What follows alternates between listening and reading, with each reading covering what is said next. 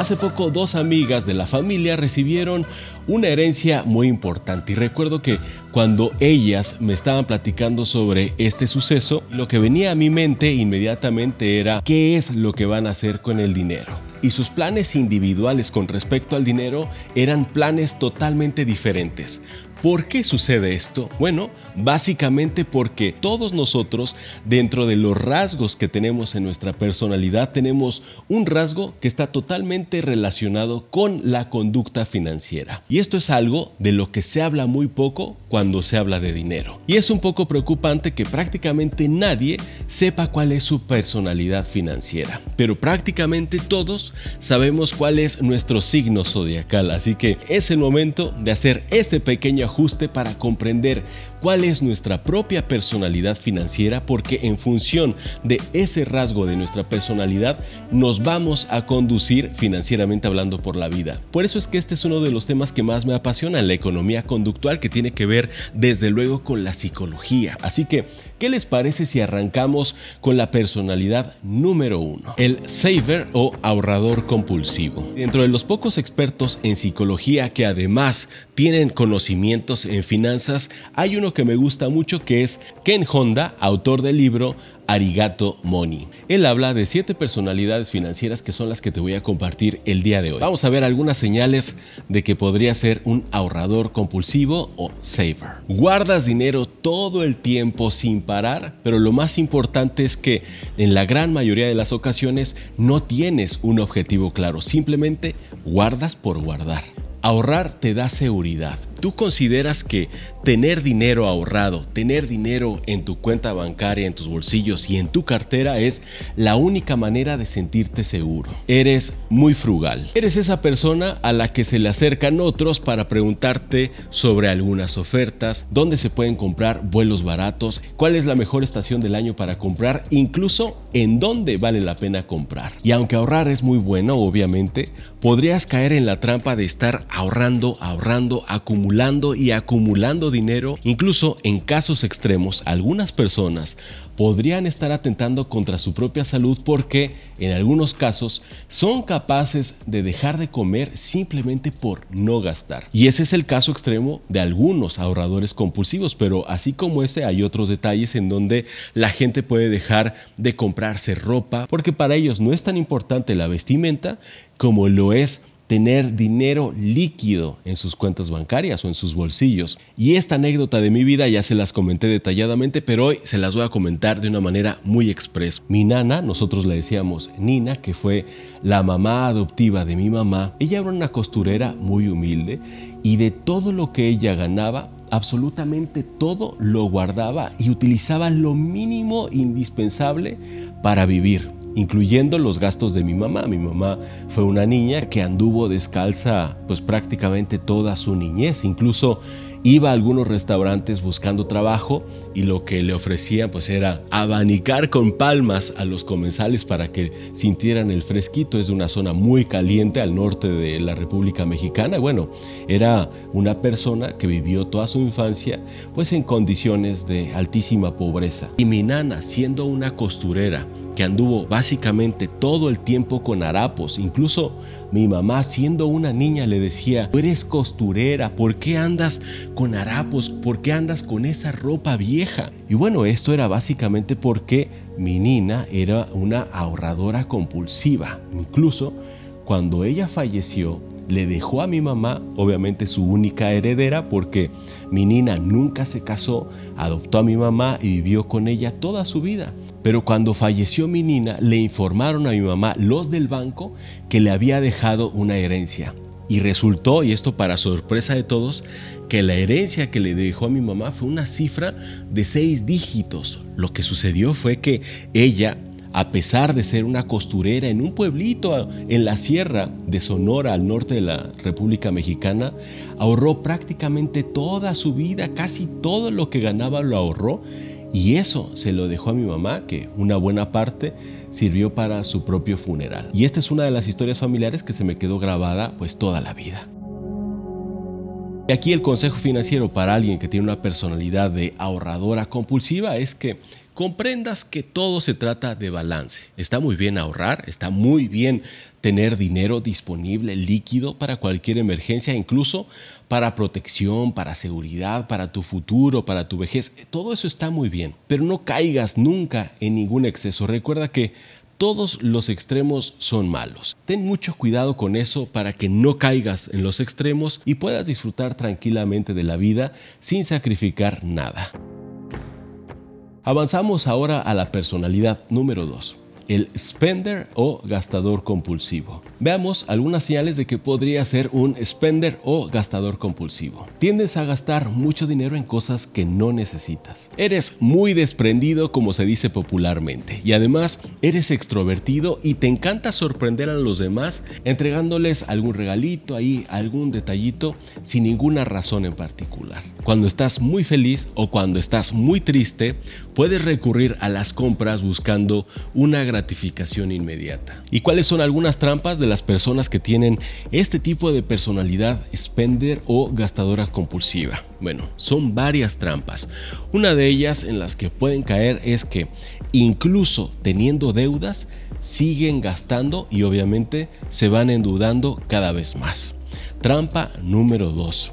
Estas personas en casos extremos son capaces de estar compre y compre cosas, pero además se lo ocultan a sus familiares, a su pareja, a su marido, a su esposa, incluso hasta a sus hijos. Por supuesto que son aquellas personas a las que les cuesta muchísimo trabajo llegar al fin de mes porque ya no les alcanza el dinero para pagar la renta, la hipoteca, las cuotas del automóvil, las tarjetas de crédito, los servicios de la casa, agua, luz, etc. Así que estas personas suelen tener casi siempre problemas financieros. Y el consejo financiero para estas personas que tienen este rasgo dentro de su personalidad, la de gastador compulsivo, es que se entrenen a crear presupuestos respetarlos, ciñéndose a esos presupuestos como si se tratara de vida o muerte. Y siempre tienes que recordar que decidir es renunciar.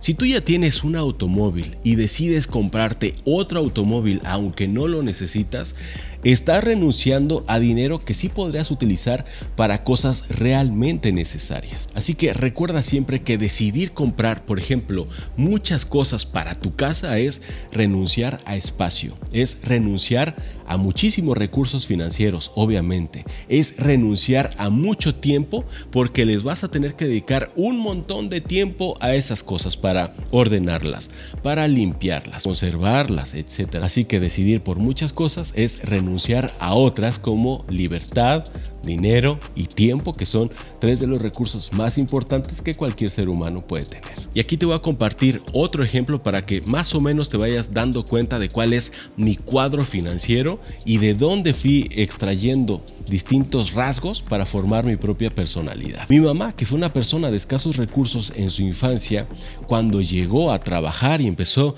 a ganar su dinerito, bueno, ella se convirtió en una gastadora compulsiva, pero una gastadora compulsiva que era capaz de gastarse toda su quincena en los primeros dos o tres días. Y pues obviamente los 13 días restantes hasta que cobrara el siguiente cheque, pues iba a ser sumamente complicado. Por eso es que le gustó el comercio porque a través de las cositas que ella podía ir vendiendo se mantenía el resto de la quincena y así sucesivamente por el resto de su vida. Obviamente tuvo muchísimas complicaciones financieras precisamente por este rasgo. Ella siempre que veía al cielo y veía pasar los aviones decía, algún día yo voy a viajar en un avión. Cuando las personas provienen de familias castigadas financieramente hablando, pues cuando tienen dinero en su edad adulta suelen tomar dos caminos. Uno es el de gastador compulsivo y el otro es el de ahorrador compulsivo. Algunos gastan mucho precisamente porque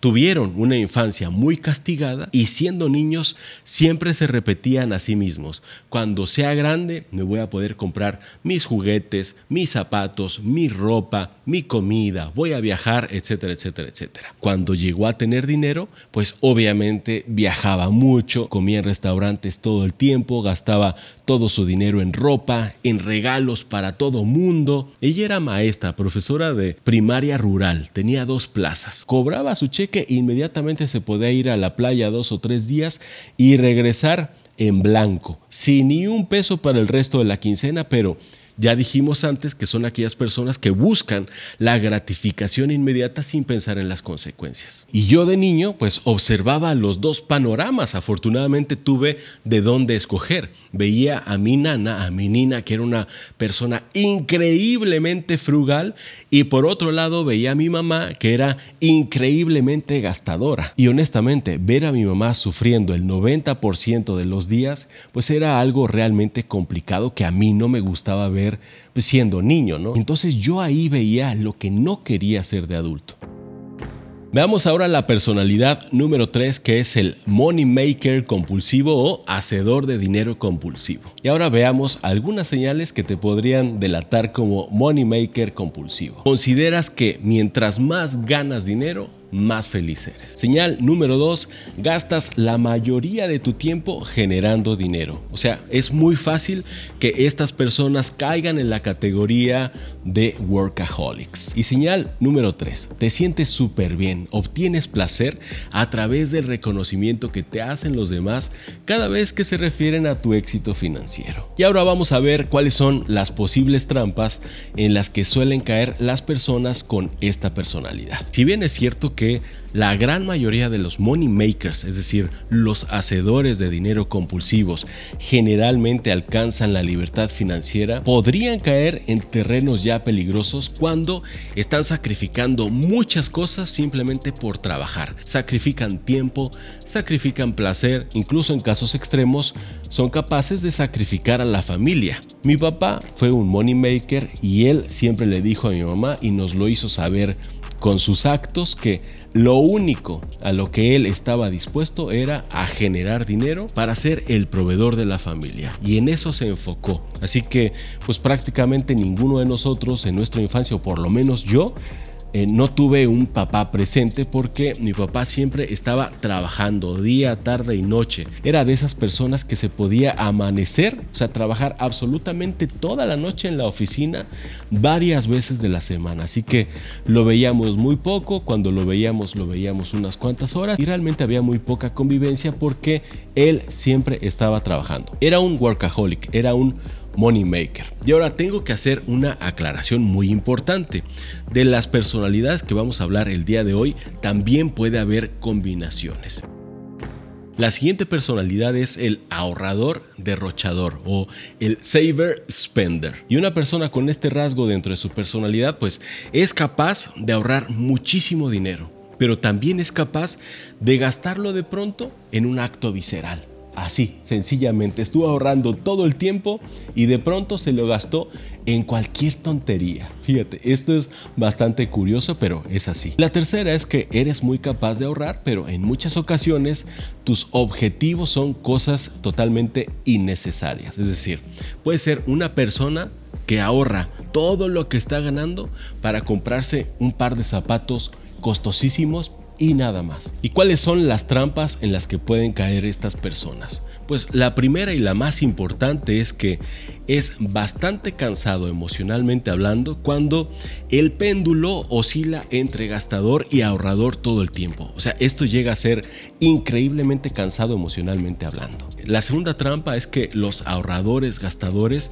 pues suelen caer en temporadas de ansiedad, de estrés, incluso de depresión o de decepción sobre ellos mismos porque como son capaces de ahorrar y luego se gastan sus ahorros en cualquier tontería, pues es como si estuvieran autocastigándose por haber logrado algo importante. Así que cuando ponen en la balanza el esfuerzo que tuvieron que hacer para ganar todo ese dinero y después perderlo en un santiamén, pues es lo que los hace sentir terriblemente mal. Es la famosa resaca financiera. Y los consejos financieros para las personas que tienen este rasgo dentro de su personalidad son básicamente dos. Así como para los gastadores, uno de los recursos más importantes es el presupuesto, pues lo mismo aquí. Es diseñar un presupuesto y ajustarse a él. Y la otra es modificar las metas financieras. Dado que eres muy bueno para obtener, para lograr esas metas financieras, procura que los objetivos sean realmente importantes, que las metas financieras que establezcas aporten valor real a tu vida. Personalidad número 5 el gambler o apostador. Ay, ay, ay, ay, ay. Ahora sí, vamos a ver algunas señales que podrían delatarte como apostador. Comparte rasgos con los money makers, con los hacedores de dinero, pero también con los spenders, o sea, con los gastadores. Rasgo número dos, mucho, muy importante. La emoción del riesgo y la promesa de la recompensa se puede convertir en sí misma en uno de los mayores satisfactores de tu vida en los que te puedes perder. Señal número 3. En algunas ocasiones puedes estar apostando dinero simplemente para divertirte porque estás aburrido. Y ahora vamos a ver algunas de las trampas en las que pueden caer estas personas. La trampa número uno y la más perjudicial es que en algunas ocasiones, ya en casos extremos, podrían estar apostando dinero que realmente necesitan o en otros casos extremos podrían estar pidiendo prestado para seguir apostando. En el peor de los casos son capaces de seguir apostando arriesgando el patrimonio familiar. Y el consejo financiero para las personas que tienen este rasgo dentro de su personalidad financiera es que Jamás, jamás pierdan de vista la seguridad. Tu propia seguridad y obviamente la seguridad de terceros involucrados en tus acciones, como dice todo buen apostador. Jamás arriesgues lo que no estés dispuesto a perder. Desde luego que tienes que ser súper introspectivo y darte cuenta, ser consciente de los riesgos que estás tomando. Y es aquí donde entran muchísimos inversionistas. Obviamente, todos los inversionistas especuladores tienen este rasgo dentro de su personalidad. Y aquí me voy a confesar, yo fui una persona que tuvo este rasgo dentro de su personalidad porque otro rasgo que no les compartí de mi papá es que él también, además de ser un money maker, también era un apostador. Él durante muchísimos años estuvo apostando al hipódromo pero de manera sistemática. Y ese rasgo de apostador que tuvo mi papá también lo tuve yo durante algún tiempo y por supuesto que casi siempre con pésimas consecuencias. Avanzamos a la siguiente personalidad financiera que es el que se preocupa demasiado. Veamos cuáles son las señales de que podrías tener este rasgo dentro de tu personalidad. No importa cuánto dinero tienes en el bolsillo y en tu cuenta bancaria, siempre estás pensando en que lo puedes perder absolutamente todo. Constantemente estás pensando en el peor de los casos, en el peor de los escenarios y de lo que podría suceder si perdieras todo tu dinero. Veamos cuáles son las trampas en las que pueden caer estas personas. Pues desde luego que es inteligente anticiparte a cualquier riesgo, eso es muy importante. Pero dejar que sea la preocupación y la ansiedad las que devoren totalmente tu felicidad cada vez que vas a tomar una decisión financiera, pues eso ya no es nada bueno. Y el consejo financiero para las personas que tienen este rasgo dentro de su personalidad es una vez más, ser introspectivo y buscar el origen de esas emociones con respecto a tus decisiones financieras. ¿Cuál es el origen de esas preocupaciones financieras? ¿Por qué estás sintiendo eso? ¿Por qué te preocupa tanto quedarte sin dinero aun cuando tienes mucho dinero y ganas mucho dinero? ¿Qué está pasando? Y una vez que lo detectes vas a lograr tener ese equilibrio que te va a permitir, por supuesto, tener esa seguridad necesaria para ti y realmente para cualquier ser humano, pero también permitirte disfrutar de tu dinero, de tu esfuerzo, de todo el trabajo realizado para obtener esa seguridad. Y por último tenemos al indiferente. Veamos cuáles son las señales de que podrías tener este rasgo dentro de tu personalidad. Casi nunca piensas en dinero, incluso te da comezón, te da ansiedad cada vez que escuchas la palabra presupuesto. En casos extremos, las personalidades con este rasgo pueden considerar que el dinero es malo, que es perverso y que denigra a la humanidad. Y señal número 3, creen firmemente que el dinero jamás va a ser un factor determinante al momento de tomar una decisión importante en su vida. Así sea el trabajo, la pareja, el lugar de residencia, su oficio y lo que estudiaron jamás consideraron al dinero como un factor determinante para tomar ninguna de esas decisiones. Y las trampas financieras en las que pueden caer estas personas es que pues muchos se pueden aprovechar de ellas financieramente hablando. Incluso pueden ser explotados en el ámbito personal y laboral. Y por supuesto las cosas se pueden poner feas cuando las personas que tienen este rasgo dentro de su personalidad dependen de un tercero. Porque Por ejemplo, si dependen de su esposo o de su esposa o de su papá o de su mamá, ¿qué es lo que van a hacer cuando estas personas ya no formen parte de su solución financiera? Punto número uno y el más importante, tienes que buscar ser independiente financieramente hablando. Punto número dos, tienes que hacerte responsable por cada una de las decisiones que tomes sobre el dinero. Punto número tres, tienes que hacer una radiografía de tus finanzas, aunque no te guste. Tienes que saber exactamente de dónde provienen tus ingresos, cuál es tu ingreso mensual, en qué estás gastando exactamente tu dinero, porque de otra forma simplemente te puedes estar hundiendo sin que te hayas dado cuenta. Y ahora les voy a compartir un dato bastante interesante.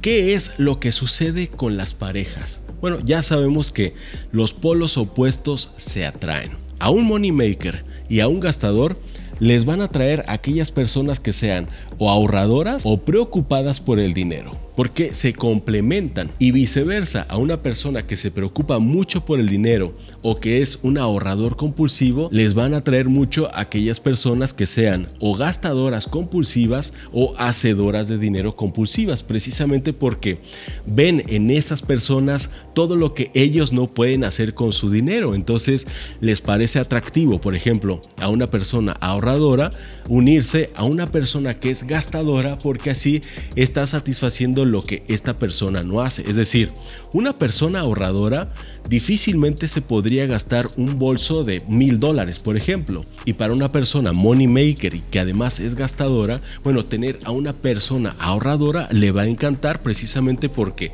esta persona es la que va a mantener equilibrio en sus finanzas porque esta persona pues cojea de estabilidad. Así que suele darse muy frecuentemente este tipo de parejas. Pero lo más importante es que como parejas no caigan en trampas financieras. Entonces siempre es sano tener a un opuesto, pero siempre en balance, siempre con equilibrio. Así es que estas parejas suelen funcionar muy bien y pueden durar toda la vida juntos siempre y cuando mantengan un balance y un equilibrio, que ese es precisamente el caso de mi esposa y yo. Mi esposa y yo somos los polos opuestos, por eso nos complementamos, pero afortunadamente hemos aprendido a llevar la relación de una manera muy equilibrada, de una manera muy sana, para que cada uno pues se sienta feliz con sus decisiones, se sienta feliz con sus ingresos y se sienta feliz con lo que hace con su dinero. Y ahora sí, les dije que me iba a abrir de capa y que les iba a compartir cuál es mi personalidad, pero recuerden que como todo ser humano, pues vamos cambiando a lo largo de nuestra vida, en función de las experiencias felices y no tan felices que vamos viviendo. Entonces las experiencias duras, esas experiencias traumáticas son experiencias que no vamos a querer repetir y las experiencias felices sí. Por eso es que algunos rasgos que en algún momento integré a mi personalidad y que me provocaron consecuencias duras, negativas, pues simplemente las fui alejando de mi vida. Por eso es que mi personalidad del día de hoy, ya desde algunos años, ya es mucho más equilibrada y oscila entre money maker y ahorrador. Y ahora me gustaría leer todos sus comentarios. Recuerden que el 50% del valor de cada uno de estos contenidos está en sus comentarios. Comenten abiertamente, no pasa nada. ¿Cuáles son esas personalidades en las que han transitado? ¿Cuáles les han gustado? ¿Cuáles no les han gustado? Y en cuál se encuentran ahora mismo. Y si de decisiones financieras se trata, aquí te voy a dejar un video con las cosas que los ricos evitan y los pobres hacen todos los días. Es un video muy interesante, estoy seguro que te va a servir un montón. Y tú y yo nos vemos en el siguiente episodio de Finanzas.